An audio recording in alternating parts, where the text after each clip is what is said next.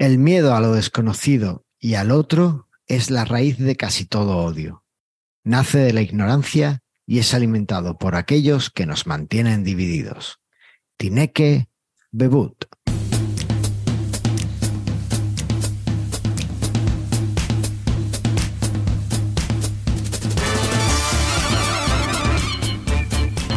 Bienvenidos al centésimo cuadragésimo primer episodio de Mastermind Web, el podcast sobre desarrollo web para que lleves tu plataforma al siguiente nivel. Soy Carlos Cámara, desarrollador web y escritor en ciernes, y me acompaña la increíble e inigualable Andrea Gentil. Hola. Hola, Andrea, ¿qué tal? Todo bien. Tenemos también con nosotros a una invitada eh, que se ha unido a esta reunión de Zoom, que es Alessandra, que, eh, bueno, ella habla italiano y, y no la voy a hacer que entre en escena si no quiere, pero bueno, hola Alessandra, ¿qué tal? Eh, Andrea, ¿qué tal? ¿Cómo Sí. estamos? Bien, todo bien. Te digo que la música no se escuchaba, ¿eh? Te aviso. Ah, claro, porque tengo que compartir el audio porque si no, además no me escucháis nada. Vale. Eh, venga, sigue, sigue, cuéntame qué tal. Mientras que Eh, yo todo bien, todo acá tratando de... ¿Nos vas a contar de qué vamos a hablar hoy?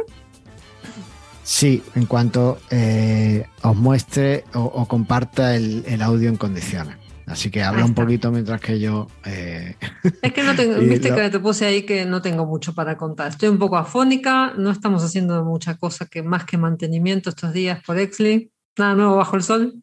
Así que nada, todo bueno, tranquilo. pues vamos a ver entonces qué es lo que vamos a contar hoy. Ahí va. En el episodio de hoy hablaremos de cómo hablamos sobre desarrollo de aplicaciones web con Joomla en el Joomla Day USA. Veremos cómo migrar un proyecto a Google Analytics 4. Veremos las cositas nuevas que nos trae Joomla 4.3. Lo movido que está el Joomla Verso últimamente. Y haremos una introducción a WordPress para conocer mucho mejor este gestor de contenidos. Todo esto y mucho Ah. más aquí, Mastermind Web. Suscríbete. Ahí va.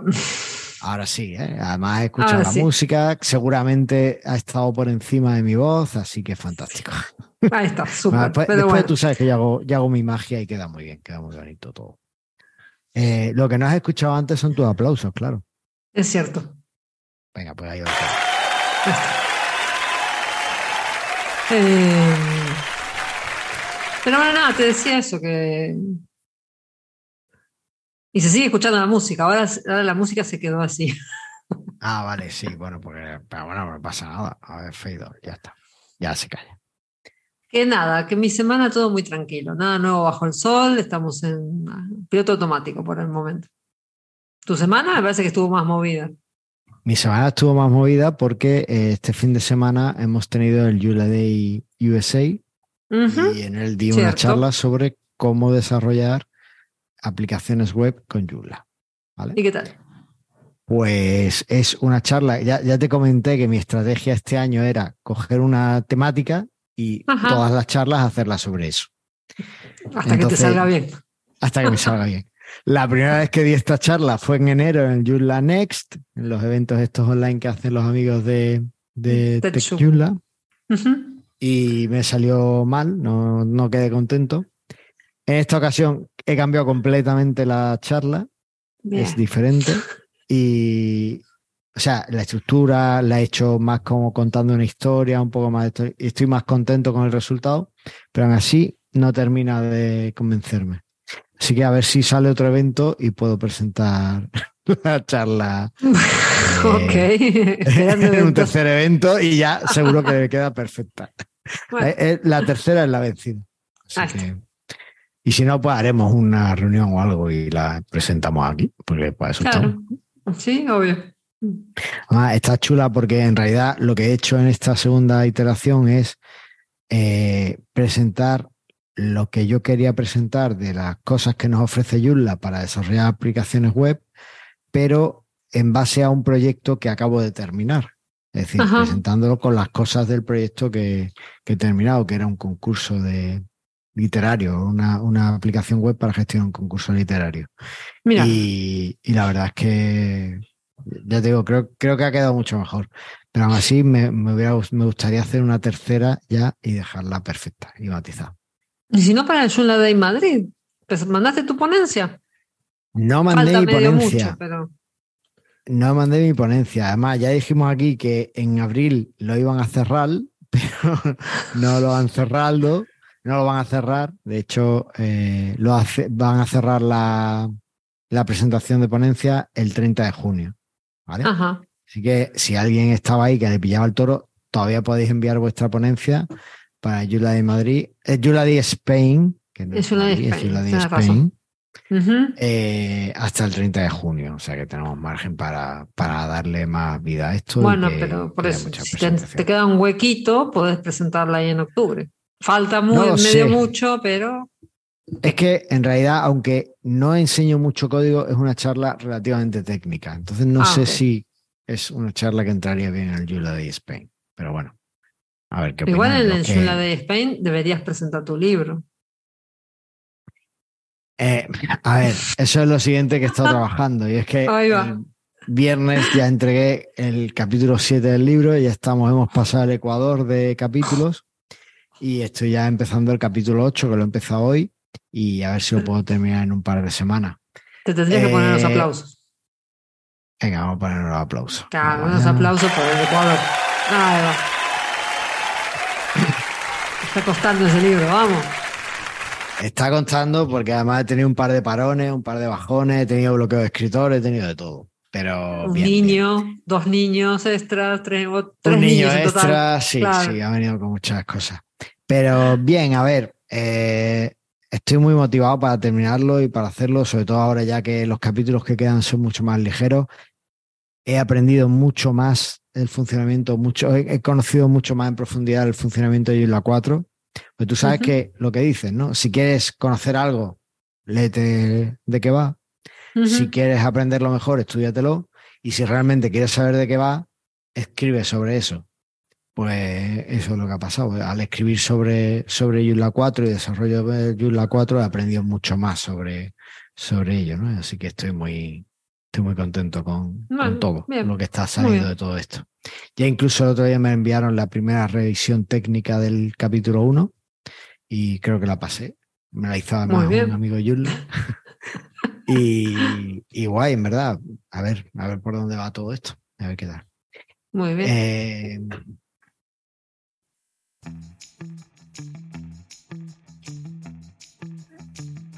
Hiciste pesas. ¿Esto eran las pesas o el SEO? Andrea, el SEO, Andrea.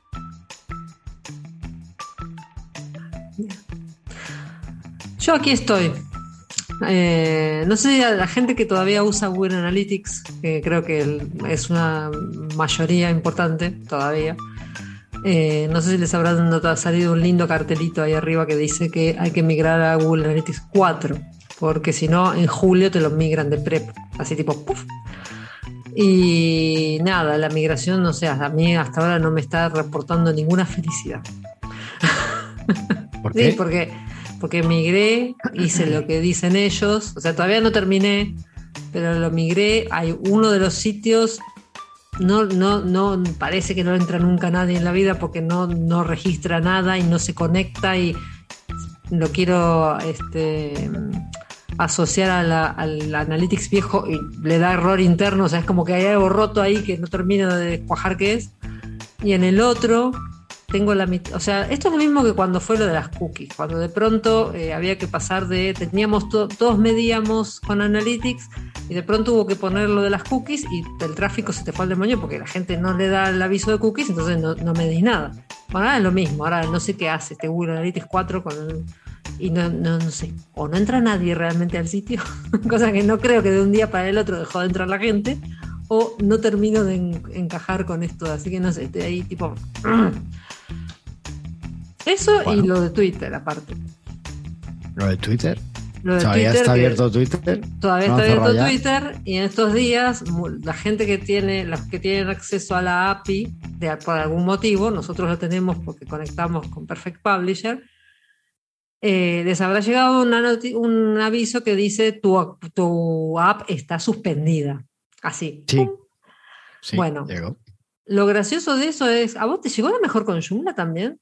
Sí, no, me llegó uno nada más. Creo que fue bueno, el, los que llegaron a nosotros nos llegaron todos esos avisos de que la API, del acceso a la API estaba suspendida. Mentira, no había nada suspendido.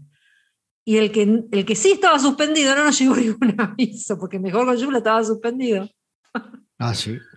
O sea, están cambiando los accesos porque a partir de ahora van a cobrar la gente de Twitter. Creo que ya lo comenté la otra vez.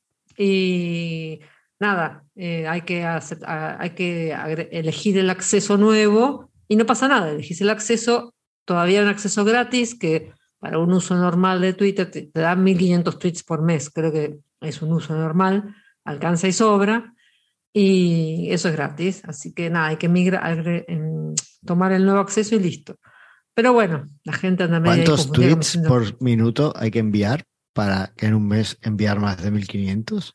No sé, pero habría que ver. Imagino que, supongo que la gente, lo que son empresas, habría que ver realmente, ¿eh? lo que son, no sé, habría que ver Coca-Cola cuántos tweets manda. Entre lo que van, contestan y hacen propaganda. 30, 30 entre, entre 1500, pues sería 50 tweets al día. Sí, no, es una, es una brutalidad. O sea, por eso te digo, para un uso normal, para un, una conexión, por eso todo depende, que tengas un bot y que lo estés mandando a cosas a Twitter así tipo un tweet por hora, que es medio el límite para que Twitter te bloquee por spammer. Entonces ahí no sé. 50 tweets al día tienes que enviar más de dos tweets por hora. Dos por hora, sí. Tienes que enviar dos por hora, Sí. Y, y, si te fijas, hay gente que hay gente que está ahí. ¿eh?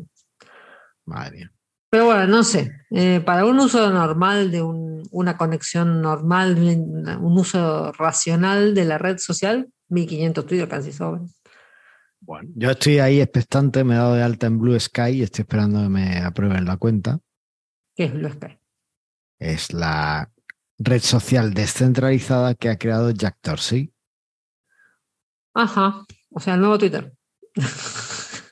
No, no, mira, he estado leyendo algunos artículos y tal, y realmente es que ya no va a haber un nuevo Twitter. Eh, Twitter era la plaza del pueblo y eso ya ha muerto. Ya lo que va a haber son muchas plazas del pueblo, muchos sitios diferentes. Entonces, Blue Sky será uno más, igual que Twitter será uno más. Así que creo que va a ir por ahí la, tendencia. las grandes plataformas estas que ganaron mucho muchos usuarios, si te fijas, ¿cuánto tiempo hace que no sale nada parecido? TikTok ahí salió porque con TikTok fue lo último. Fue lo último y, y bueno. Pues Así masivo, sí, no, no, no, no hay más nada. No, ha vuelto a ver nada y posiblemente no, no haya nada que acabe siendo así, ¿no? Entonces, bueno, pues Blue Sky, a ver qué, qué ofrece, qué aporta, qué tal. A ver si me dan de alta en la esto y lo veo. Bueno. Pero bueno, está bien, está bien. Bueno, eso, vamos a escuchar, eso fue lo que estuvimos haciendo. Vamos a escuchar a nuestro amigo Eduardo. Dale, que cumplió años hace un tiempín. Ah, pues happy birthday, Eduardo. Sí, el otro día publicó sus 40 discos para sus 40 años, algo así. Además ha lanzado ahora un proyecto nuevo de una revista online de música, claro. Y no me acuerdo cuál era el de esto. A ver si mientras escuchamos el audio lo veo. Venga, vamos allá.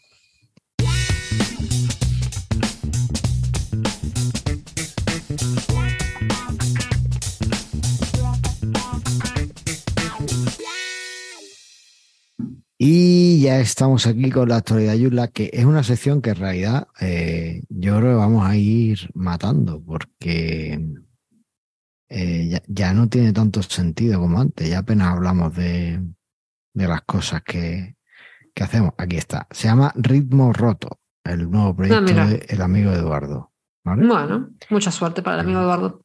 Así que mucha suerte. No sé cuál es la URL porque no la pone aquí, pero buscáis Ritmo Roto, Cultura Breaks y Drum en base and bass en español y os sale. ¿Vale? Ok, pues, Seguro que os sale por ahí. Pues te ha hecho un Light y un SEO estupendo. Eh, bueno, Eh, vale, la actualidad, Yula. Es una sección que ya sabéis que tenemos en mastermindweb.es barra actualidad y ahí vamos publicando todas las noticias. Si eso no os parece interesante, que podéis además tenerlo con mastermindweb.es barra actualidad barra feed, lo podéis enganchar en vuestro lector de RSS y ahí os llegan las notificaciones de las noticias. Eh, estamos intentando meterlas también al grupo de Telegram de Yula en español, así que ahí las tenéis.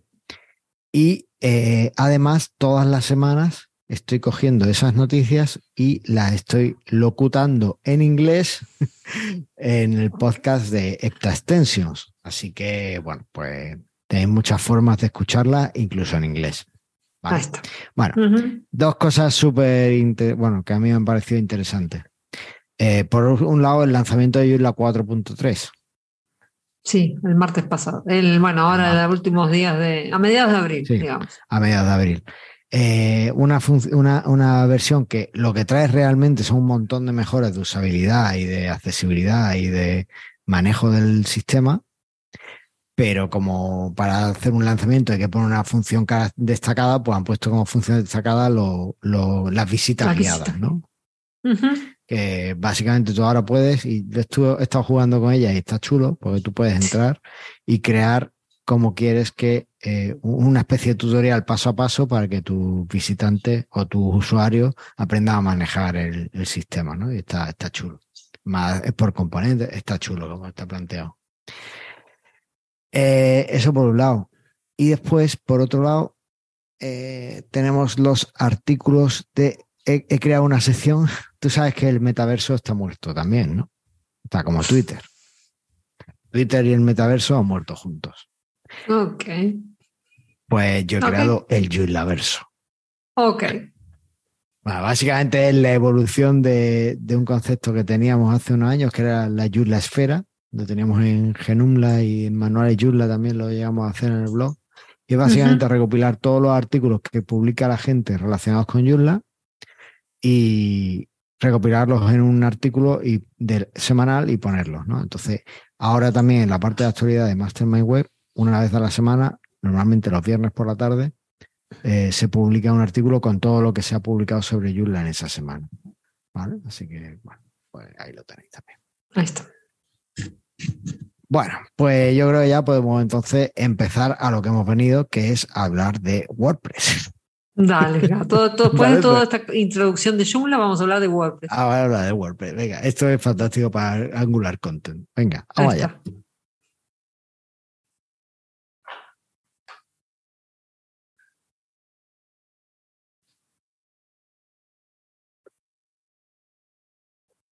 Y no estás equivocado si has visto el título de este episodio. El título es Introducción a WordPress, desbloquea el poder de tu presencia en línea.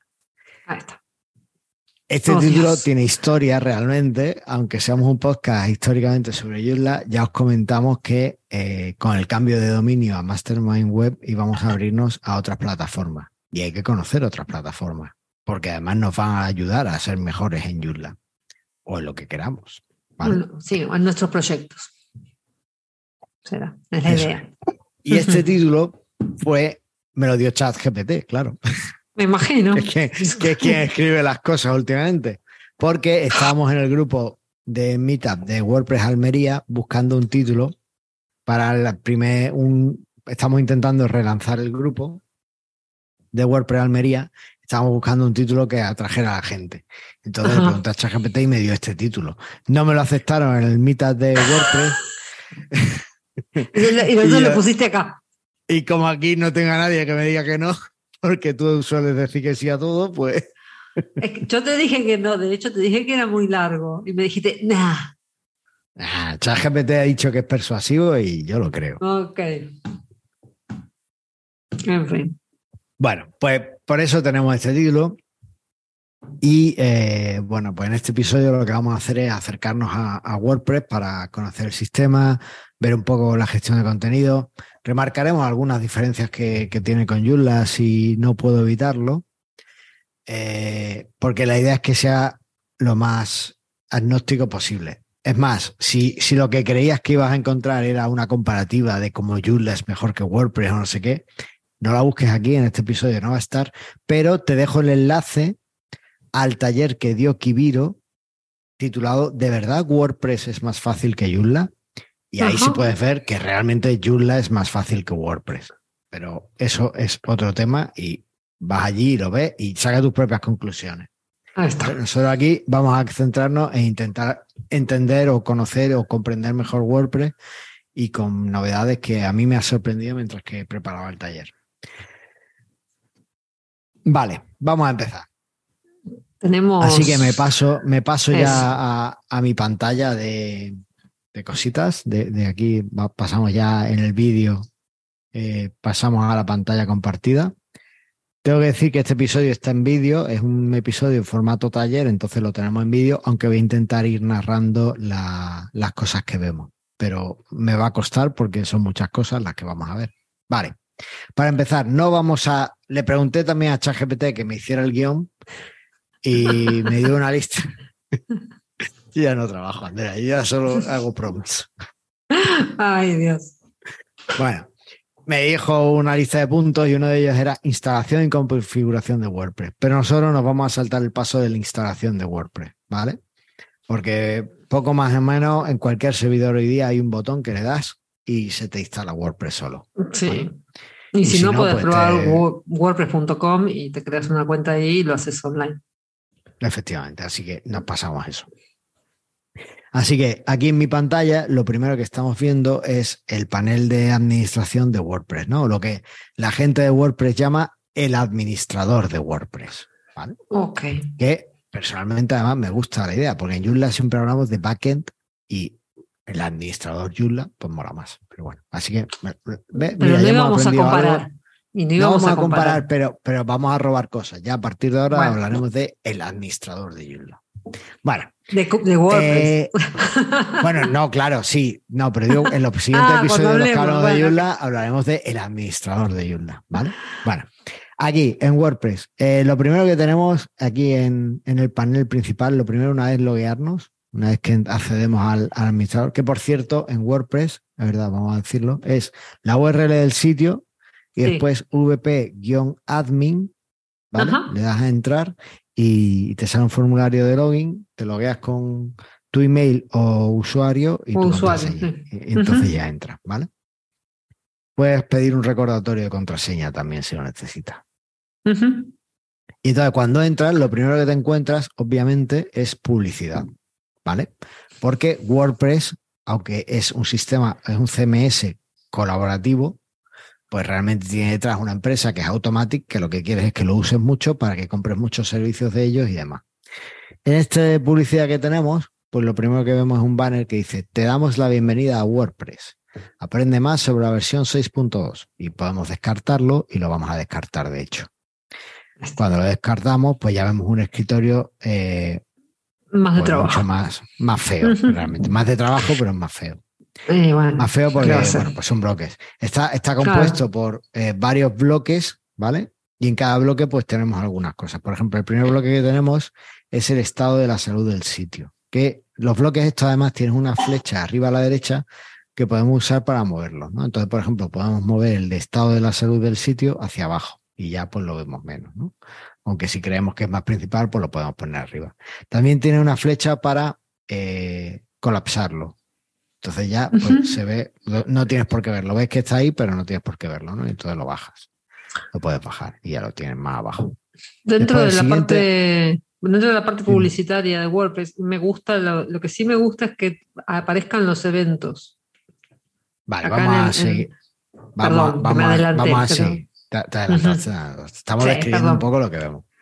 Dale. Eh, hay otro bloque que se llama De un vistazo, que es un resumen muy sucinto de, de tu sitio WordPress. Entonces, aquí vemos que nos marca que tenemos una entrada, es decir, un post, un artículo de blog, un artículo. una página, que ahora veremos qué es esto de artículo de blog y página y por qué son diferentes, un comentario, ¿vale? Y después nos dice, WordPress 6.2 está funcionando con el tema 2023. Ajá. Y también nos da un aviso con un icono de una I de estos de información que pone motores de búsqueda disuadidos. Uh, Esto lo que significa es que yo a la hora de instalar WordPress o a la hora de configurarlo le he indicado que no quiero que le que esta página sea indexada por Google. ¿Vale? Muy Y eso, pues, digamos que tiene ahí por ahí una configuración para hacerlo. Lo siguiente que tenemos es otro bloque que se llama actividad. Y en este bloque lo que vemos son las publicaciones recientes, que es una que se llama Hola Mundo, que es la es esto es eh, el primer post o el primer artículo que viene que tiene WordPress y viene instalado en toda en tu instalación ya viene metido, ¿vale? Es como contenido de prueba, ya está ahí. Y eh, comentarios recientes, que tenemos un comentario de un comentarista de WordPress en Hola Mundo, que tiene aquí la mascota de WordPress, que es como un Pikachu que agarra la W de WordPress, ¿vale? Y bueno, pues también hay un comentario que te mete el sistema al... No, eso para que lo veas de prueba. De Sí, para que veas que, está ahí. ¿no? Y después tiene Ujú. abajo, pues, un botón para ir a todos los comentarios, para ir a los míos, para, digamos, para filtrar un poco, ¿no? ¿Vale? Sí. Bueno, lo colapsamos también. También podemos mover estos bloques de izquierda a derecha, ¿vale? No solo de arriba a abajo. Eh, simplemente nos ponemos el ratón sobre, sobre ellos y, movemos a la derecha o a la izquierda o a donde queramos, ¿vale? Y llegamos a.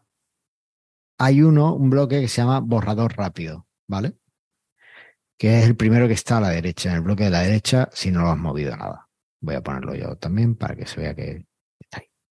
Y vamos a poner este aquí, que es donde estamos. Vale. Eh, bueno, pues borrador rápido, vemos ahí un título y un contenido. Y básicamente lo que es, es lo que te permite es crear rápidamente pues un, un post. Claro, no vas a crear un post así en un momento, ¿vale? Sino que, pues digamos que sería esto es Un bloque un de notas sería. Claro. Es como una, las primeras anotaciones iniciales que harías para un artículo, ¿no?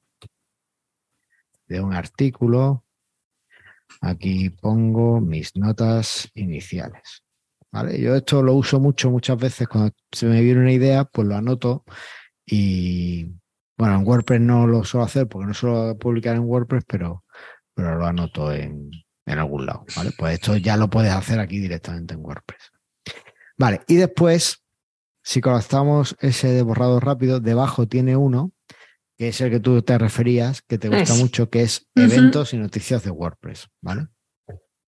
Sobre todo por el tema de eventos, pues es una forma de darle, o sea, hay que reconocer que la comunidad WordPress eh, es bastante activa, aquí en España sobre todo, tiene varios este, grupos alrededor de, de España y hay muchas WordCamps que le llaman ellos, y bueno, creo que tienen reuniones periódicas y eso está bueno.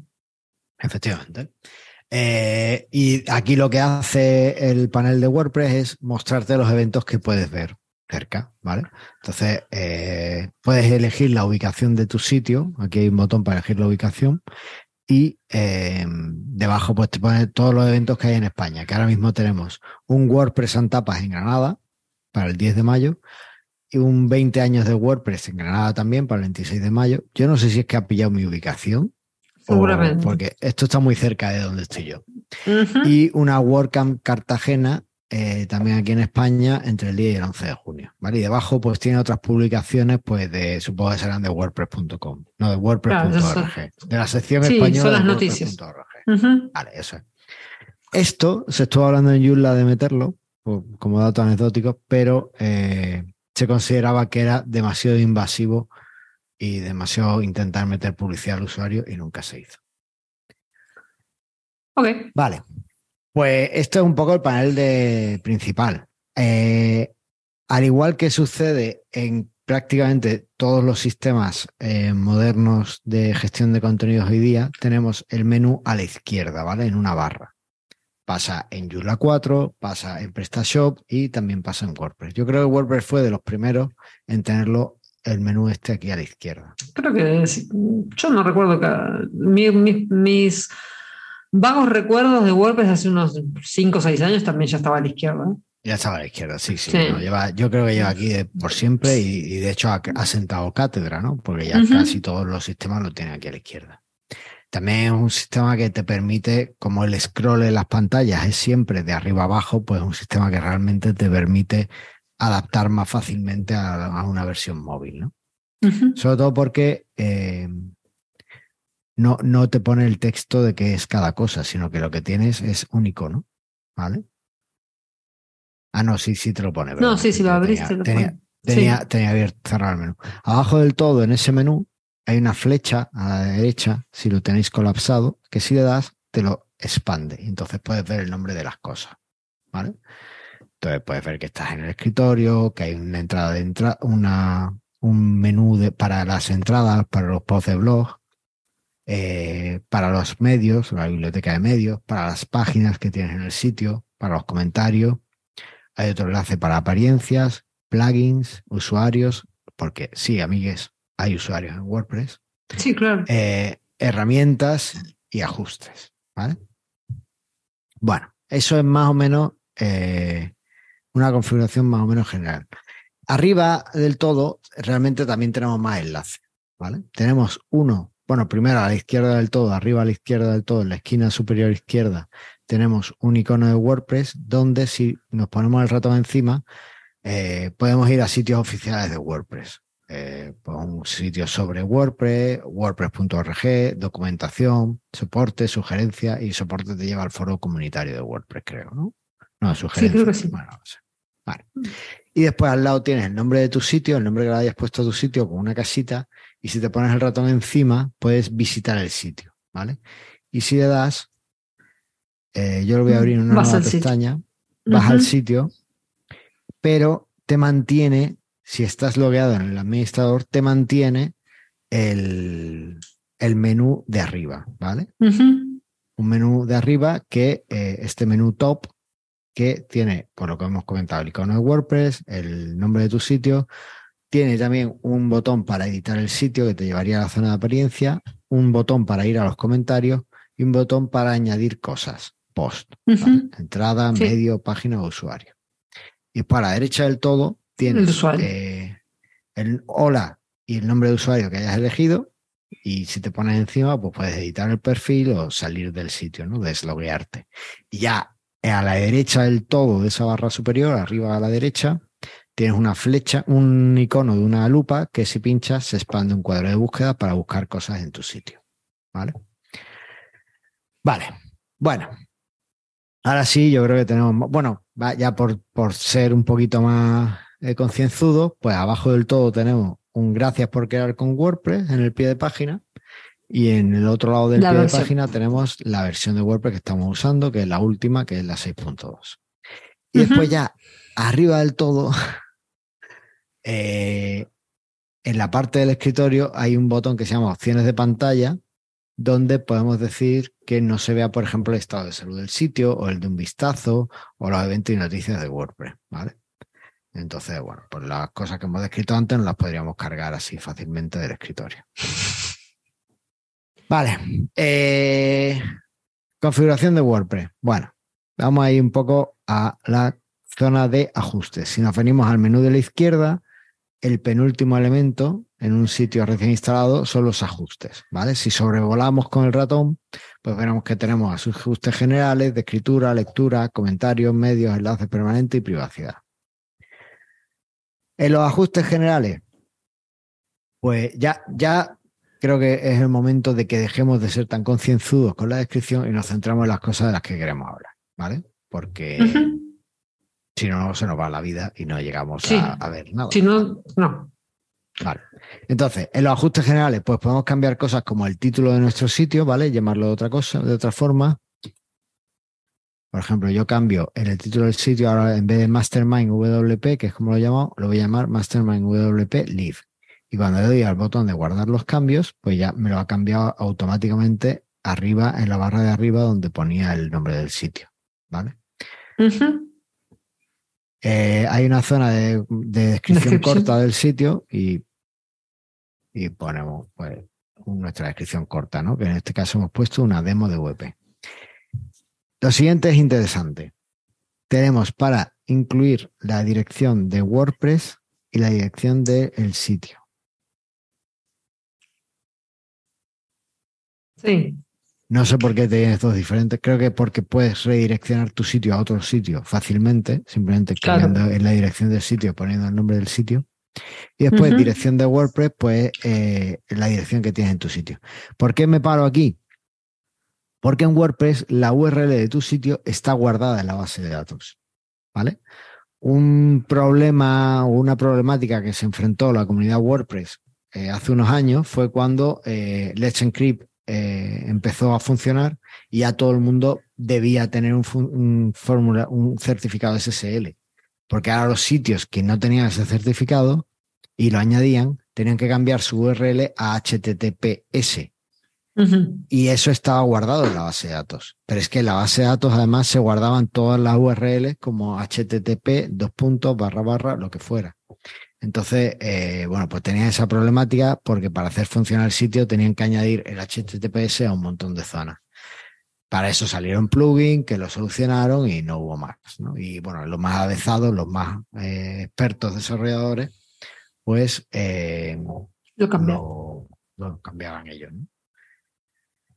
Estoy viendo a ver si hay comentarios. Andrea, tú no sé si tienes acceso a los comentarios de Zoom. Sí, no. Sí tengo acceso, no hay comentarios.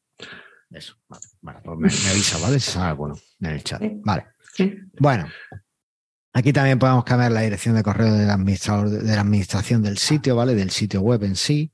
Esto es curioso porque en WordPress no hay forma, o sea, solo hay una forma de enviar email y es mediante PHP Mail, ¿vale? Mediante la librería de PHP. No hay, no puedes configurar WordPress para que así, tal cual viene, para que envíe correos por SMTP, por ejemplo, o por SendMail, ¿vale? Ajá.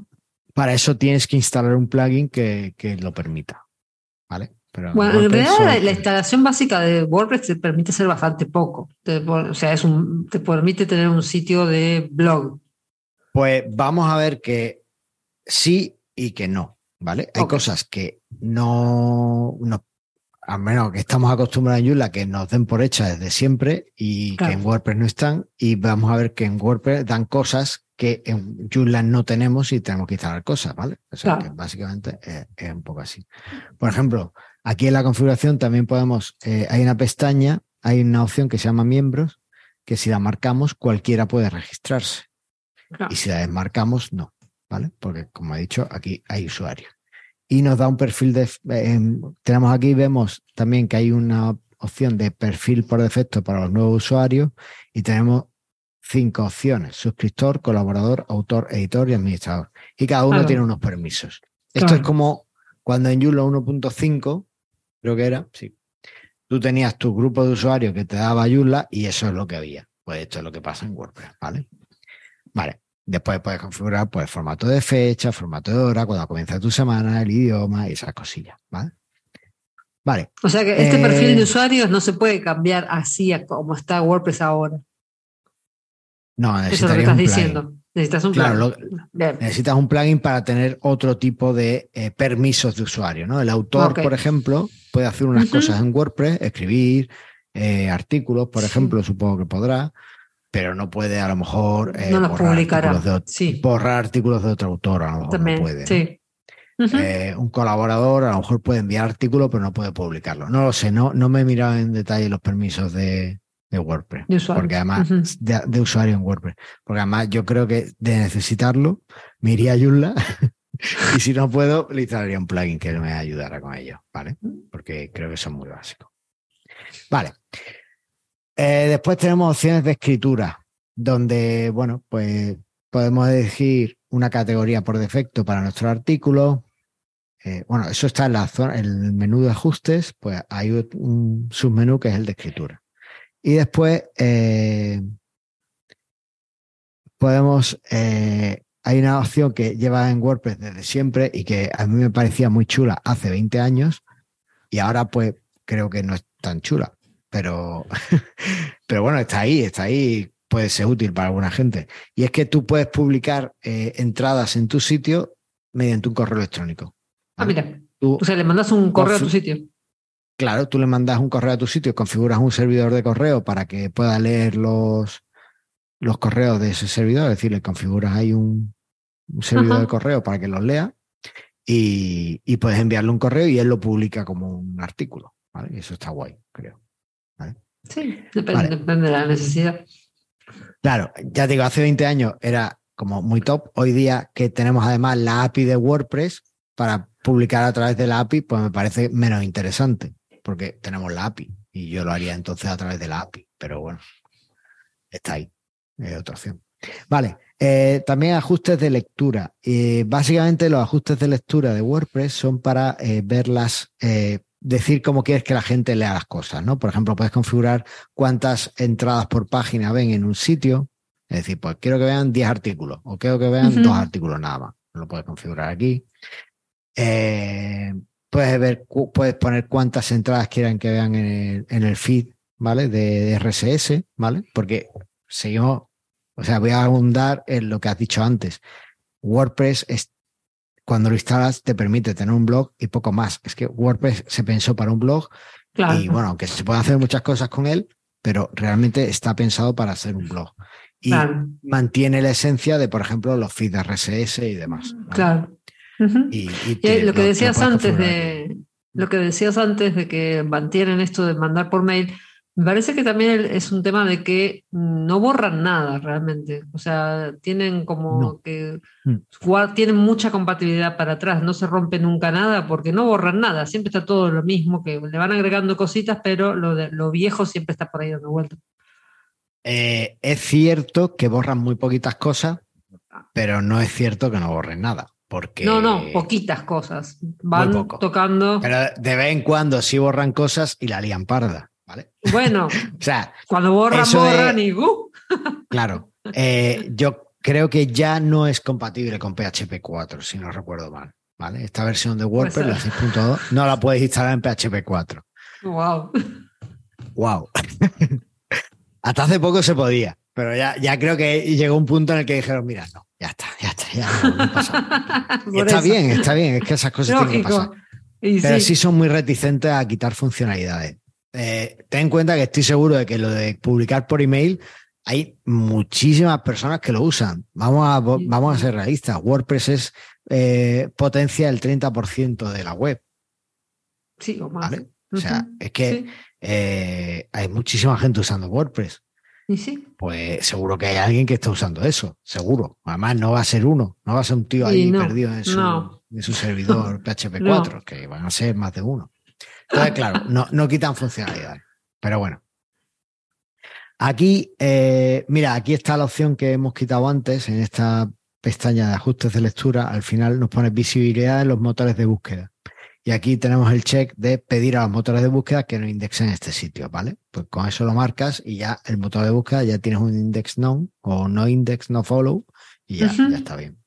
También aquí en este ajuste de lectura puedes definir si lo que quieres que tu portada sea eh, las últimas entradas publicadas en tu blog, como tenemos aquí ahora, o una página estática que podemos elegir, que por ejemplo sea nuestra página de ejemplo. O sí, venga, vamos a guardar los cambios. A ver, y esa debe ser la del, la del template que le pusiste. Y aquí viene la página de ejemplo, ¿vale? Y ya ha cambiado la portada completamente. Si yo vuelvo a tus últimas entradas y guardo los cambios, pues vuelve a las últimas entradas. Vale. Eh, más, los comentarios. Los comentarios en WordPress. ¿Qué, voy a decirte yo de los comentarios? A ver, tiene un montón de historia.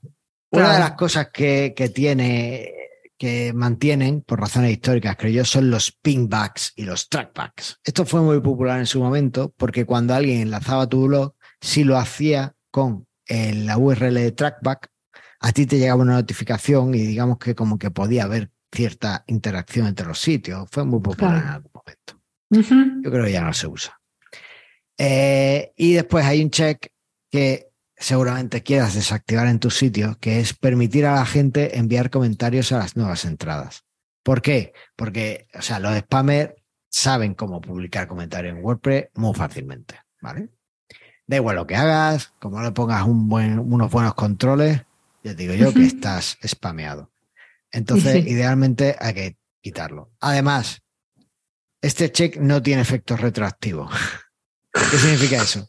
Si tú te pones a publicar cosas, pues dices, ah, bueno, voy a permitir los comentarios porque estoy empezando, necesito que la gente interactúe, qué tal, qué cual. Eh, lo puedes hacer. Pero cuando dentro de 500 entradas en tu blog empieza a entrarte spam, y tú te vengas aquí y quites el check, lo que va a suceder es que las nuevas entradas en tu blog, los nuevos artículos que publiques, no van a tener comentarios, pero los viejos se siguen permitiendo. Tienes que entrar uno a uno en todos los artículos, los 500 artículos que has escrito antes, y quitarle los comentarios o hacerlo mediante algún plugin o algún hechizo oscuro de desarrollador. ¿Vale? Entonces, bueno, esto me parece mal, pero bueno, es así. Igual, ¿qué le va a hacer? Eh, Eso es bueno, y después, pues, cosas de comentario. Después, Tiene mucho porque precisamente como es eh, originalmente estaba pensado para hacer un blog, la idea es cuando publico mi artículo y quiero comentarios. efectivamente. Hay una zona que es la biblioteca de medios, aquí en ajustes, se llama medios, y lo que hace es que eh, puedes definir cómo quieres que sean las miniaturas y los archivos de imagen que se suben a tu sitio, ¿vale? Puedes definir los tres tamaños, el tamaño miniatura, el tamaño medio de la imagen y el tamaño grande. Y esto después lo puedes obtener por las plantillas o los temas de WordPress, se obtiene y eliges la, la que quieras, ¿vale? Eh, y después hay una cosa que a mí me gusta mucho, y de hecho es como yo estructuro en muchos casos, en muchos proyectos, los archivos. Y es que eh, tiene un checkbox que dice organizar mis archivos subidos en carpetas basadas en mes, y año. Con este check marcado, cada vez que tú subas una imagen, te crea una carpeta con el año, con el mes y con el día en el que estás subiendo, o con el, el- año y el mes en el que estás subiendo la, la imagen y te guarda ahí la imagen. ¿Vale? Y es una forma para, con- para sitios en el que estás publicando actualizaciones y noticias y cosas, ¿vale? Como puede ser un podcast como este, Mastermind Web, o como puede ser un blog, pues es muy interesante porque tiene los artículos de, de esa fecha. Y aquí en Mastermind, por ejemplo, pues cogemos esa idea para poner los, los- las imágenes, las guardamos así. Si pinchas en Mastermind Web en alguna parte de, en alguna imagen, por ejemplo, en esta que tengo aquí de, El de último episodio. del último episodio, pues vemos que es imágenes, programa, 2023. Bueno, y después ya sí tenemos, lo estamos agrupando solo por año, parece, pero bueno, pues algo parecido, ¿vale? Hacemos como ello. Es lo que va a pasar. Vale. Bueno, Vale. Es relativamente parecido. Claro, es que tampoco publicamos tanto al mes. No, entonces, pues, por eso. tiene sentido agruparlo más, ¿vale? Pero bueno, se puede hacer así. Vale, después los enlaces permanentes. Ah, vale. eh, esto sería en, dentro de ajustes, pasamos al menú de enlaces permanentes y aquí vemos cómo queremos que sean las URLs de nuestro sitio, ¿vale? Que bueno, pues en Joomla también podemos eh, modificar, solo tenemos dos opciones y aquí en WordPress pues hay un montón, porque podemos Sí. elegir el día y el nombre, el mes y el nombre, eh, que sea numérico, por ejemplo, a lo mejor en Mastermind Web, pues sería interesante tener los posts como mastermindweb.es eh, 2023 barra 01 y después el nombre de, del programa, ¿no? Que Sí, podría ser. podría ser. Sí, lo que pasa que, bueno, también eso hay que tener cuidado de cuando lo modificas, porque te- si lo modificas hoy en un sitio que tiene 500 posts, modificas todo el SEO. Mm. Eso lo tienes Sí. que definir cuando arrancas. No, eso hay que definirlo al principio. Si lo cambias después. y, la- y en lo posible no tocarlo más. O comprarte un problema. Eso ya es Sí. Sí, como bueno, quieras. claro. Estoy seguro de que también hay plugins que te permiten modificar esto, pero bueno, pues aquí tenemos la, la idea genérica, ¿vale? Eh, también No, y podemos aparte puede ser personalizado, categorías. Mm, Sí, puedes hacerlo personalizado y Puedes tienes aquí algunas variables incluso que puedes usar para hacerlo por autor o por tal. Ya ahí depende de, tu estrategia SEO y tu estrategia de enlace Claro. y de arquitectura del sitio.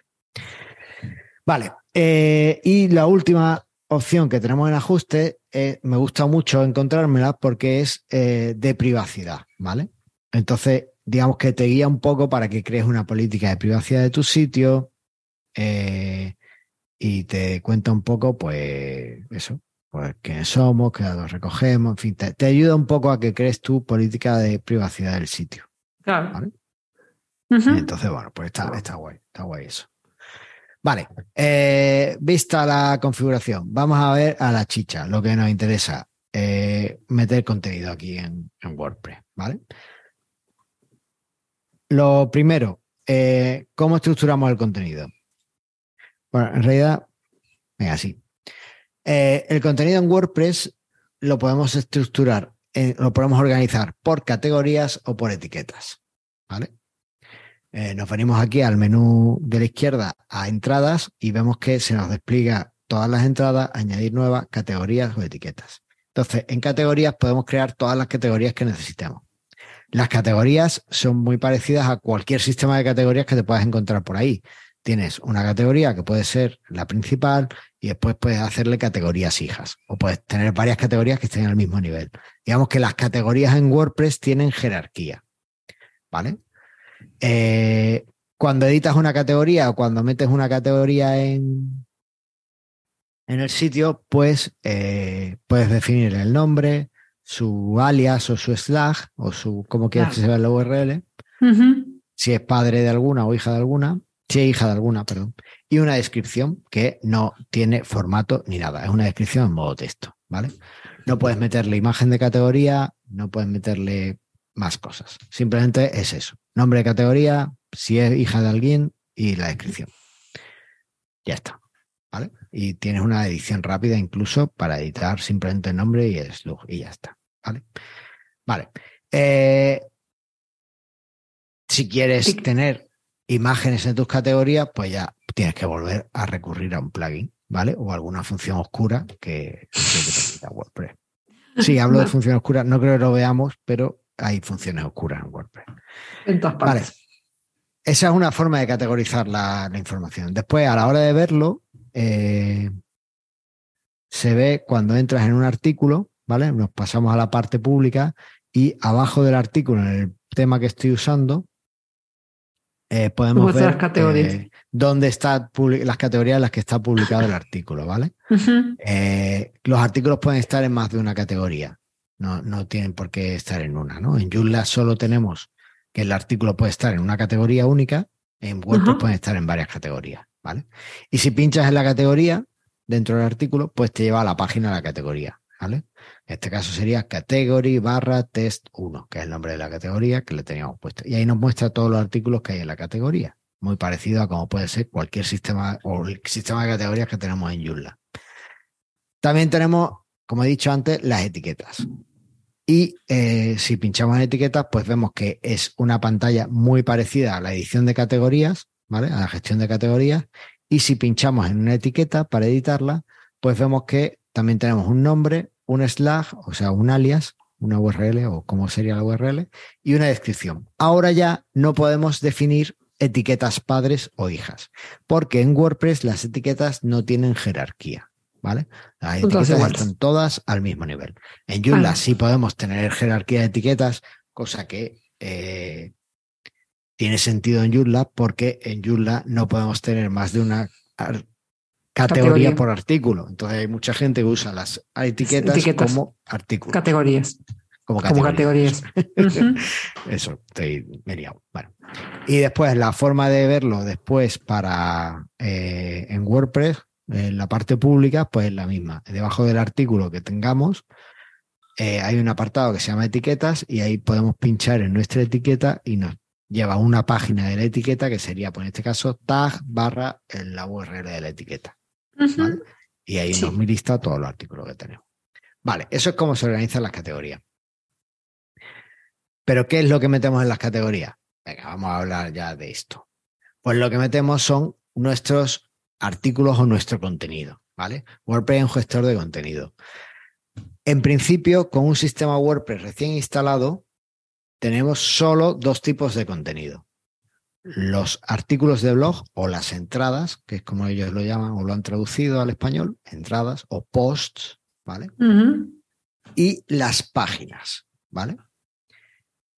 La diferencia está clara. Las entradas idealmente es contenido que se va a ir actualizando, es decir, que más rápido vas actualizando. Por ejemplo, noticias, artículos de blog, cosas así, ¿vale? Eso sería la entrada. Y las páginas es un contenido que está pensado para ser mucho más estático. Por ejemplo, las condiciones legales de tu sitio, la política de privacidad, la página de quiénes somos, ese tipo de cosas. ¿Vale? No hay menúes. ¿Perdón? No hay menúes. Sí. Ahora, ah, ahora vamos a eso. Vale, eh, venga, vamos a eso. Eh, En WordPress, Andrea ha preguntado si no hay menús, porque aquí en el menú de la izquierda del No administrador de WordPress no vemos ninguna parte de menús. Y si nos vamos a apariencia, para ver los menús nos tendríamos que ir a apariencia. Pero es que si pinchamos en el apartado de apariencia, solo se nos abre, eh, solo vemos dos opciones, temas y editor. Claro. Esto sucede porque ahora mismo estamos en un momento de cambio en WordPress. ¿Vale? Los menús en WordPress están muy relacionados con el tema de WordPress que tienes instalado. Y ahora mismo en WordPress estamos transicionando desde los temas clásicos a los temas por bloques. ¿Vale? En un WordPress recién instalado por defecto, el menú, el tema que tenemos configurado predeterminado es el 2023, que es un tema por bloques. Si nos pasáramos a un tema como el 2021, ¿vale? Vamos a darle, nos venimos aquí a la pestaña apariencia, temas, y ahí nos salen los tres temas que tenemos, que son el 2023, el 2021 y el 2022. Si nos, Ajá. si nos ponemos encima del 2021, nos aparece el botón de activar o el de vista previa. Si le damos a activar, Cambia. fíjate lo que pasa, Andrea.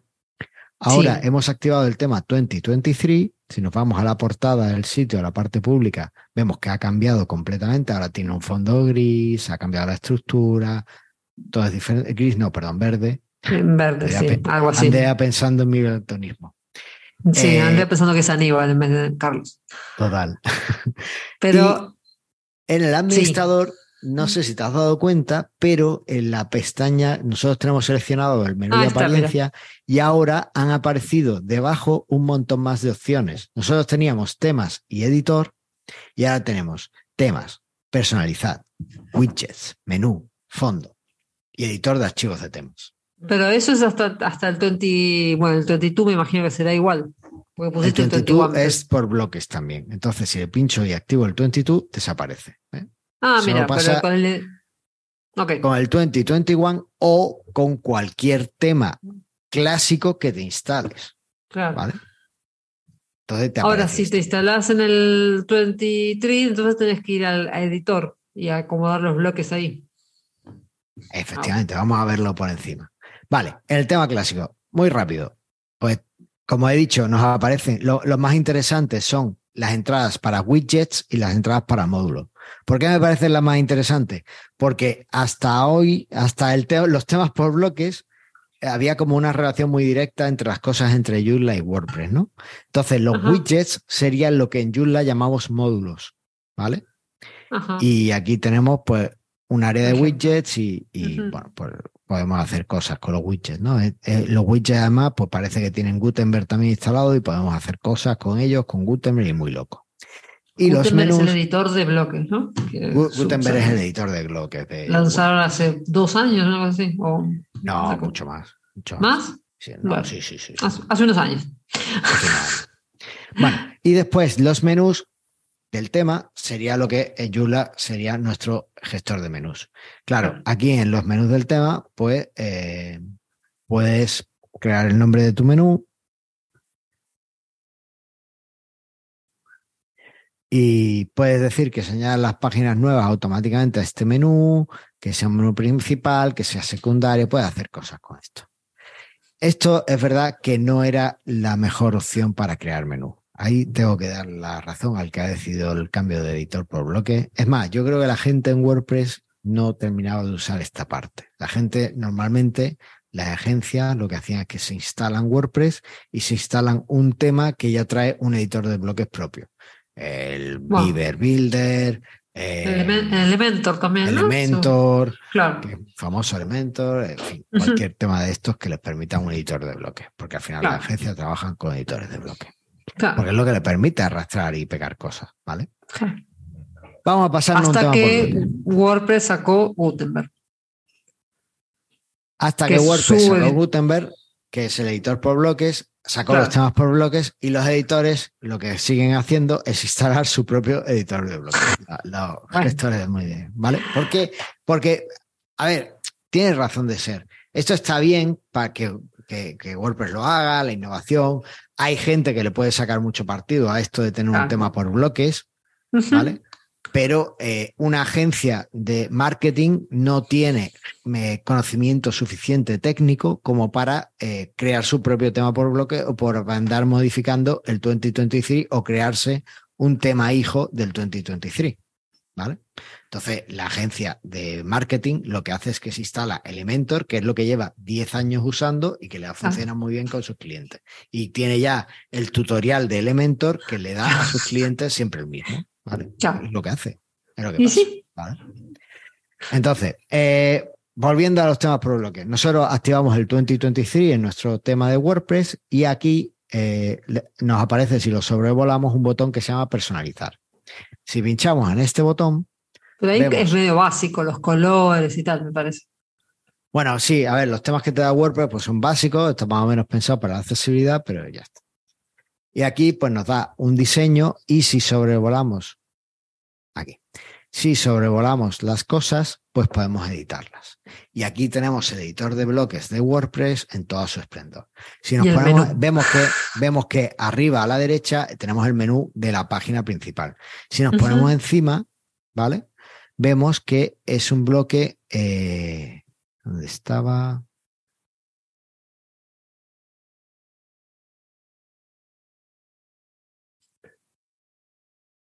Bloque superior, ah, grupo. Sí.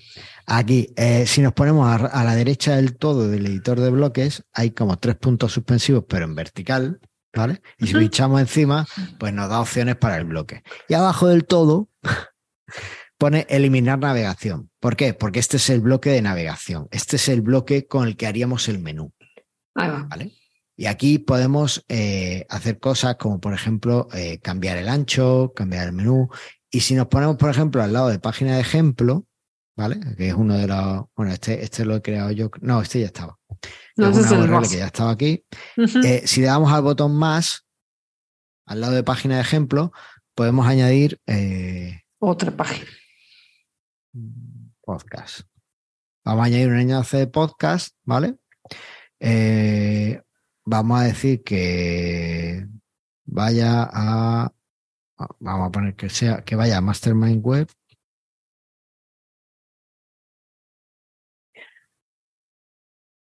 Y nos pone aquí el enlace a Mastermind Web y nosotros le decimos que esto sea, pues se llame podcast. O no sé. Bueno. Aquí podemos editar cosas, básicamente. Y si le damos a guardar y nos venimos a la parte pública y la actualizamos, pues vemos que aquí nos aparece en nuestro menú el enlace a Mastermind Web que eh, como lo he hecho mal, pues es una cosa. Debe haber una forma para que se diga podcast. No, es, aquí editamos las cosas, ¿vale? Ahí está, eh, texto podcast. Podcast y la URL, pues que sea esta. Ahí está. Y le podemos decir hasta que se abra en una nueva ventana, ¿no? Nos sale cuando editamos el, menú, nos sale eh, nos sale un cuadro para poner el texto, un cuadro para poner la URL y un checkbox para decir que queremos que se abra una nueva ventana. ¿Vale? Bueno, pues le damos a intro y ya tenemos aquí nuestro enlace de podcast. ¿Vale? Y ahora si me pongo encima, ahora ya sí, si le diera, se me abre una nueva ventana con Mastermind Web Podcast. ¿Vale? Vale, eh, tiempo. Entonces así es como creas el menú. ¿eh? Así es como creas el menú, ¿vale? Básicamente, ahora, ahora es mucho más visual. Entonces, te puede venir mejor si eres una persona muy visual que te vale este tipo de anarquía y si tienes tus cosas en otro sitio. A mí ahora mismo esto me choca bastante. Yo prefiero tener un sitio donde yo vaya añadiendo las cosas y después, por otro lado, decidir cómo quiero mostrarlas. Pero bueno, de ahí para gustos los colores. Vale. Eh, lo último que quería contar, a ir cerrando. Bueno, me han quedado dos cosillas, pero bueno. Eh, venga, no, vamos a terminarlo. Hemos dicho que teníamos entradas, o sea, artículos de blog y páginas, ¿vale? Y en esencia son los mismos. Si tú creas una nueva página, pues te aparecerá un...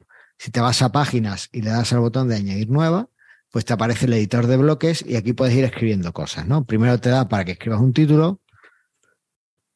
Sí, en realidad ahora te, aparecen todos estos bloques para Y ahora puedes darle al botón. sí. Abajo tienes un botón más para que tú puedas decir pues el bloque que quieres. Puedes meter una galería de fotos, o puedes meter una imagen, o puedes meter columnas para tener un texto en columnas. Por ejemplo, vamos a poner dos columnas de 50 por 50. Y en estas columnas, pues lo que voy a hacer es, voy a meter un párrafo. ¿Vale? Me sale ahí en el editor de bloque, yo puedo ir poniendo, me sale un más y yo puedo ir poniendo cosas, ¿vale? Columna izquierda. Y en el otro lado, en la otra columna que he puesto, pues columna derecha. ¿Vale? Digamos que es un editor que no es un editor de textos al uso, porque es por bloques y tú vas añadiendo bloques. Es verdad que si tú lo quieres usar como editor de textos al uso, es relativamente cómodo porque de inicio te muestra, después del título, te muestra un bloque de párrafo y simplemente con que vayas escribiendo, cada vez que pinches enter, te va a saltar y te va a crear otro bloque de párrafo automáticamente. ¿Vale? Sí, sí. En ese sentido es relativamente cómodo. Eh, esto es, vale tanto para las páginas como para los artículos de blog. Y he dicho antes que estos son los dos únicos elementos que trae eh, WordPress o los tipos de página que trae WordPress, pero es mentira. ¿Por qué es mentira? Porque realmente en la base de datos son un tipo de elemento. ¿Vale? Se guardan en una misma tabla lo único que cambia son los metadatos que se asocian a cada uno de ellos. ¿Vale? Ok. En uno se dice que es eh, página y en otro se dice que es eh, artículo de. Entrada. Si alguien está entrada, si alguien está familiarizado con eh, Zoo, con la base de datos de Zoo, realmente esto es lo que hace Zoo también. Tú en Zoo puedes tener diferentes tipos de, de, de contenido, pero realmente la tabla que te ocupan es la misma. Entonces puedes acabar con una tabla enorme a poco que tengas un sitio con mucho contenido, aunque sean de diferentes tipos. Pues en WordPress Mm. sucede igual. Y, o sea que solo tenemos un tipo de contenido, aunque nosotros vemos Claro. dos, pero es que no solo vemos dos. O sea, tú en WordPress hay una cosa que se llaman los post type, que entradas es un tipo de post type de blog y página es un tipo de post type de página. Pues tú puedes tener mm, todos los tipos de post type que quieras. ¿Vale? Por ejemplo, en WooCommerce, que es eh, el plugin para, para- por defecto, por, por antonomasia Ah, para, es tener- el de WordPress para hacer una tienda. para hacer un e-commerce, eso es. En WooCommerce los productos son un tipo de post type y se guardan en la tabla de post. Entonces, Mira. donde estás guardando tus artículos de blog, estás guardando tus productos con su información de precios y todas sus historias. ¿Vale? Es que histórica, o sea, fue concebida así la arquitectura de WordPress, como Claro, una, esa es, eh, un, una- gestor de contenido. ¡Pum! Efectivamente. Y todo va ahí, a la tabla Claro. de, de post, ¿vale? Es como, bueno, en Joomla lo tenemos también si empezamos a crear, eh, añadir custom fields y por- lo agrupamos por categoría, pues sería algo parecido, ¿vale? Claro. Básicamente. ¿Qué es lo que define, cómo se definen esos nuevos tipos de, de post en WordPress? Pues la única forma es instalándote un plugin o haciendo un hechizo oscuro. Cuando yo hablo de hechizo oscuro, las veces que lo he mencionado, lo que me refiero es que en WordPress tú puedes editar una función que traen todos los temas que se llama functions.php, ¿vale? Y en esa función, en ese archivo PHP, puedes decirle a WordPress que meta diferentes tipos de, de elementos, ¿vale? Y que cree, eh, pues en este caso, otros tipos de post, otros post type. Y así, Y ah, y le puedes así lo pone en otro lado en los- la base de datos. No, pone en el mismo sitio en la base de datos. Lo Ah. único que define es que le cambia los metadatos a la hora de guardarlo. Pero Ah. aquí te genera, aquí en el menú de la izquierda, te generaría un tipo de. Un, un nuevo, una nueva entrada, digamos. Podrías tener tu entrada que fuera galería o proyectos y tener aquí todos tus proyectos. Bueno, El 99% de los plugins que instaléis que hagan cosas que no sean escribir contenido, por ejemplo, eh, WooCommerce, un plugin de gestión de proyectos, un plugin de galería de imágenes, lo que tú quieras, seguro que está usando eso. claro. Y hay un plugin que es muy conocido y yo lo he usado comercialmente y a mí me parece fantástico, que se llama Advanced Custom Fields, que Ajá. te permite definir los custom fields y los custom post types, ¿vale? Porque tú en tu custom post type, en tu post type, en tu tipo de post, tú puedes definir qué campos personalizados va a tener y puedes tener otro Claro. tipo de campos personalizados, ¿vale? Vale. Así que En este caso dicho. serían, los campos serían bloques, no, ¿no? Son campos. No, porque cuando usas un custom post type, a ver, en este caso, en el caso de las páginas de las entradas, eh, son bloque, eh, es bloque, y no, pero es que no hay más campos, no hay campos. Digamos que Claro, eh, el tipo de entradas y el tipo de páginas comparten todos los campos. Cuando tú creas un custom post type, o al menos hace años, no lo he probado ahora, eh, te cambia el editor al editor clásico, está. ¿vale? Entonces ahí ya Ah, sí tienes ah, todos los campos que quieras, ¿vale? Entonces es mucho más cómodo por eso, ¿vale? Ah, Vale. Eh, lo último que queríamos ver, la biblioteca de medios. La biblioteca de medios de WordPress a mí me gusta, ¿vale? Porque tú puedes definir, tú puedes tener como, es como el gestor de medios de Joomla 4, básicamente. O digamos que el gestor de medios de Joomla 4 se parece a la biblioteca de medios en muchos aspectos. Tú en la Igual- biblioteca de medios, dime. ah. Dime. Que igual, eh, acá, acá Alessandra te pregunta si custom post type could be a calendar, for example. Si puede ser un, una- un Sí. calendario, por ejemplo. Sí, en los custom post time puede ser cualquier cosa. Yo, por ejemplo, uno parecido al de calendario que he usado sería, hay uno que se llama Cool Timeline, creo que se llama. Y es un, plugin que lo que te permite es tener una línea de temporal de cosas que han ido pasando en tu sitio, ¿vale? Entonces, bueno, pues eh, puedes venir aquí en...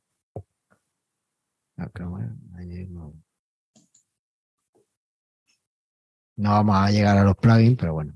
Eh, si nos venimos aquí a la pestaña, a la, en el menú, a la zona de plugins, podemos ver y buscamos por, le damos a añadir plugin y le damos a buscar por palabra clave, y en este caso evento, pues vemos que aquí hay eh, pues un montón de plugins. Vamos a instalar este, el primero, Event Manager, VP Event Manager.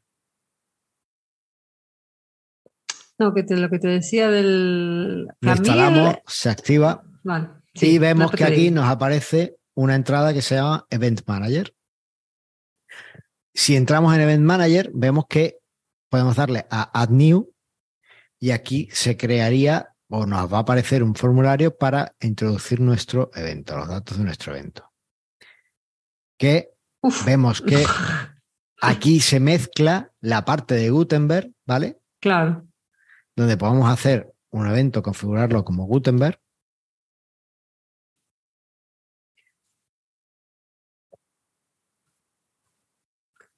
Y abajo vemos la información precisa del evento. Pues si es un evento online, eh, la URL para registrarse, Registrar. la fecha de comienzo, la fecha de final, eh, cuándo queremos que la gente pueda no registrarse, en fin, un montón de cosas, ¿vale? Que podemos tener aquí.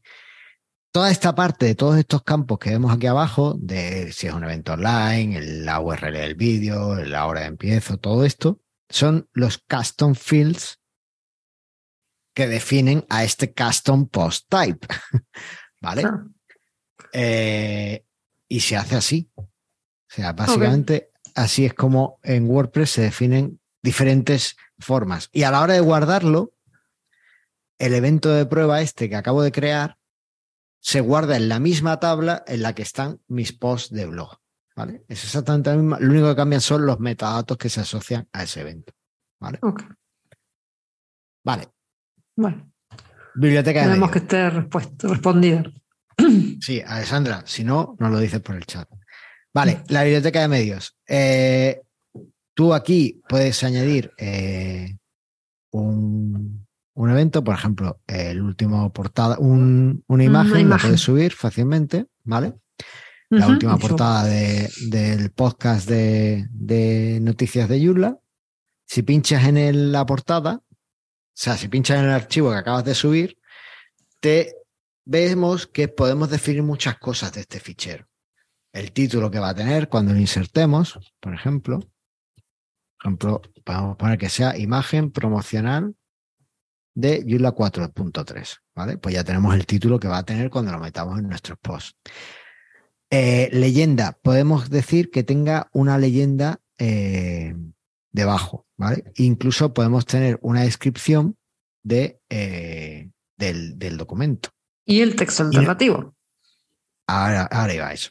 Y Ajá. también nos da la URL del fichero, pues por si queremos referenciarlo en otras partes y demás, sin necesidad de usar el editor de WordPress, ¿no? O yo que sé, queremos pasarle la imagen a alguien y tal, pues aquí tenemos la URL que se la podemos copiar y pasar. Y también podemos eh, incluir el texto alternativo de la imagen, ¿vale? Esto es algo que estuvimos hablando de introducir en Joomla 4, pero lo descartamos. ¿Por qué?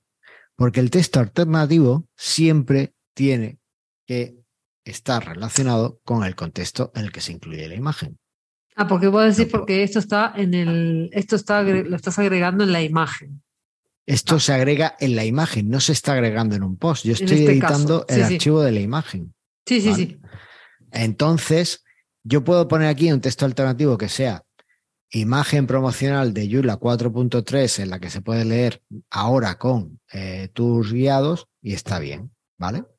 O, por ejemplo, si nos vamos a la última portada del último episodio que hicimos en Mastermind eh, Web, pues vemos que el texto alternativo, no me acuerdo cuál era,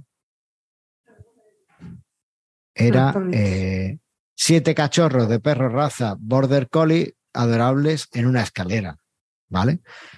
He puesto siete La parte de cachorros. adora- sí, Ese- pero la parte de está- está adorable está ladrando, de no más. sé si- Ay. ¿Cómo que está de más? No son súper adorables. ok. Bueno, eh, el caso es que si la imagen no estuviera detallando un artículo que se llama Siete trucos muy útiles con Joomla, a lo mejor yo no hubiera puesto siete perritos muy adorables en una escalera. A lo mejor yo hubiera puesto manada de cachorros de Border Collie en una escalera. Pero como está ilustrando un artículo que habla sobre siete trucos y la, el catch de la imagen es que hay siete perritos y que hay siete trucos y que es la mejor portada de imagen que se podía poner para un capítulo, pues, eh, pues por eso puse entendimos. alternativo. ¿Vale? Va por contexto. El texto alternativo normalmente es muy necesario que tenga un contexto. Igual Entonces, también es cierto que texto. Sí, que cuando vos pones, por más que le pongas un texto alternativo a la imagen ahí en WordPress, cuando vos la agregás en un artículo, le podés cambiar el texto alternativo. O sea, podés cambiar cada vez, con lo cual, yo qué sé, podés tener una que tenga como un, un- eso puede quedar como un texto alternativo básico y que después, al, al tener contexto, la persona lo cambie. Bueno, Porque fíjate, ser. claro, o sea, a ver, podría ser una forma, agregar una imagen ahí, suponete, o a esa imagen. Ves que ahí le podés cambiar el texto alternativo. En este, de esta forma, Vale, la- le he dado a una imagen, le estoy añadiendo un texto alternativo, ¿vale? Lo Claro. guardo como borrador y me voy a ir a la biblioteca de medios a ver qué pasa. A ver si me lo ha guardado en la biblioteca de medios el texto alternativo. Sí, es una imagen que yo no le había puesto texto alternativo. Me ha Ah, te guardado el texto alternativo y me lo ha cambiado. Vamos Vale. a ponerle dos, ¿vale? Para saber si lo hemos guardado o no. Vale, venga, ya a está. ver, lo guardamos. Eh, está guardado, Guardado, y ahora me voy sí. a entradas. Me voy a a entradas. ver, quizás yo le vengo estoy tratando de ver el lado práctico y el que lo pensó no lo pensó como lo estoy pensando yo, así que bueno, A ver, lo que dices tiene sentido y podría ser interesante, claro. pero no tiene Si sentido desde el así. punto pero no tiene sentido desde el punto de vista de la accesibilidad en este momento. Ah, mira, no, no te lo cambió acá. Aquí no me lo cambió, vale, está Claro. bien. Pero no tiene sentido desde el punto de vista de la accesibilidad porque lo que sucede, y de hecho lo que tendemos a hacer ahora es otra cosa, es que cuando tú dejas que el usuario cómodamente no tenga que hacer algo, lo- no, lo, hace. sí. De forma- bueno. Entonces, no le das la opción a que lo haga realmente, porque ya está hecho, ya no lo hace. Por eso, eh, en Joomla y aquí en, en WordPress vemos que no está, eh, cuando tú pones una imagen, te decimos que indiques el texto alternativo de la misma o que indiques si eh, no quieres, o sea, si Que es un una imagen decorativa. ¿Por qué? Porque tiene que ser una decisión consciente.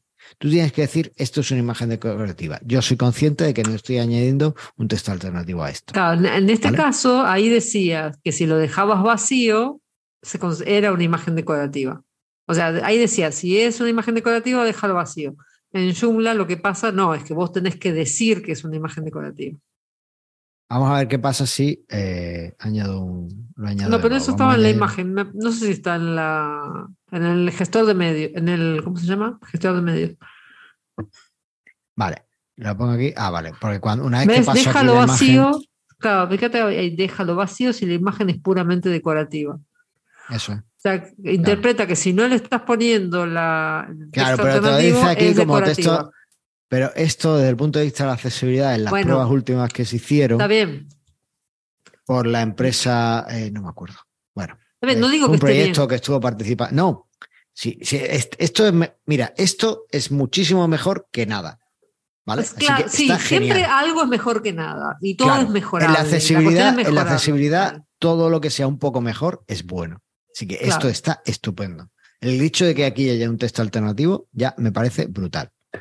Eh, pero bueno, simplemente comento que sería más que, que el texto alternativo tenemos que intentar que sea siempre desde el punto de vista, eh, bueno, pues que, que- que el, el oyente tenga, eh, el editor tenga que decidir qué es lo que, qué es lo que pasa, ¿no? ¿Qué es lo que ha pasado con, con el texto? No, está bien. O sea, Eso. la idea es que la gente Eh, piense. vale, lo ideal sería que la- todo el mundo, cuando agrega una imagen, sea Mm. consciente de que le tiene que agre- agregar su texto alternativo. Punto. Eso. o eso, que sea consciente de decir, no, es una imagen decorativa y no, no aporta nada. Eso es. Bueno, Eso es. por eso. Vale. Pero bueno, eh, vamos de un paso a la vez, de última. No, no, está, está muy bien, está muy bien. Esto ya a mí me parece fantástico el tener ese bloque que está muy bien, que tú tienes, o sea, a mí me parece muy completo y, y está, está, está genial. Eh, lo he comentado al principio, esto no era un episodio para criticar, hemos hecho algunas comparaciones, No. pues, porque, pero sobre todo a efectos de que se ilustrara un poco mejor lo que, lo que estábamos intentando mostrar. Sí, ¿vale? y aparte de- no es criticar, sino que en cuestiones de accesibilidad todos están avanzando de a poco y como pueden. Ninguno creo que hoy día, ningún gestor de, de contenidos es perfecto. A todos les Bueno, en falta. cuestiones, en cuestiones de accesibilidad, Yula está muy cerca. Bueno, bueno. pero todavía le falta, convengamos. Le falta, le falta cosas, pero bueno, Bueno, por eso. esta- es posiblemente de los que mejor se ha adaptado a, a todos estos cambios. Bueno, Bueno, aún así, eh, por ejemplo, WordPress tiene los WordPress Accessibility Day, que estuve yo en la edición de 2022 y que ya os aviso que se ha anunciado la edición de 2023 por si alguien quiere enviar alguna ponencia o quiere participar y que será en septiembre, ¿vale? Es un evento online, con lo cual podéis participar y ya está. Vale, yo creo que ya con esto tenemos WordPress para rato.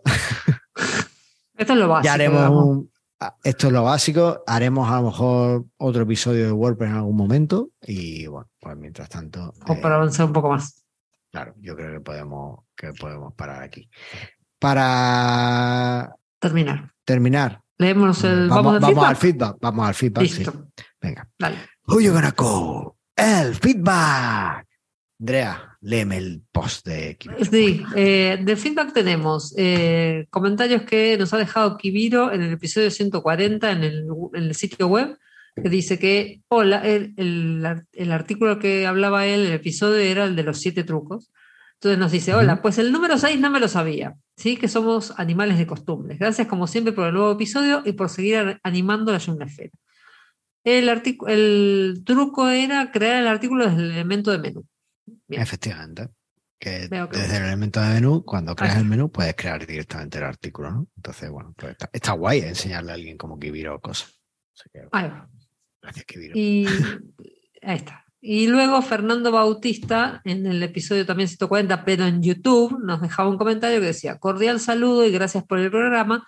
Respetuosamente sugiero para la próxima vez ir mostrando en Joomla cómo indicar lo que están diciendo. Esto para quienes están aprendiendo Joomla.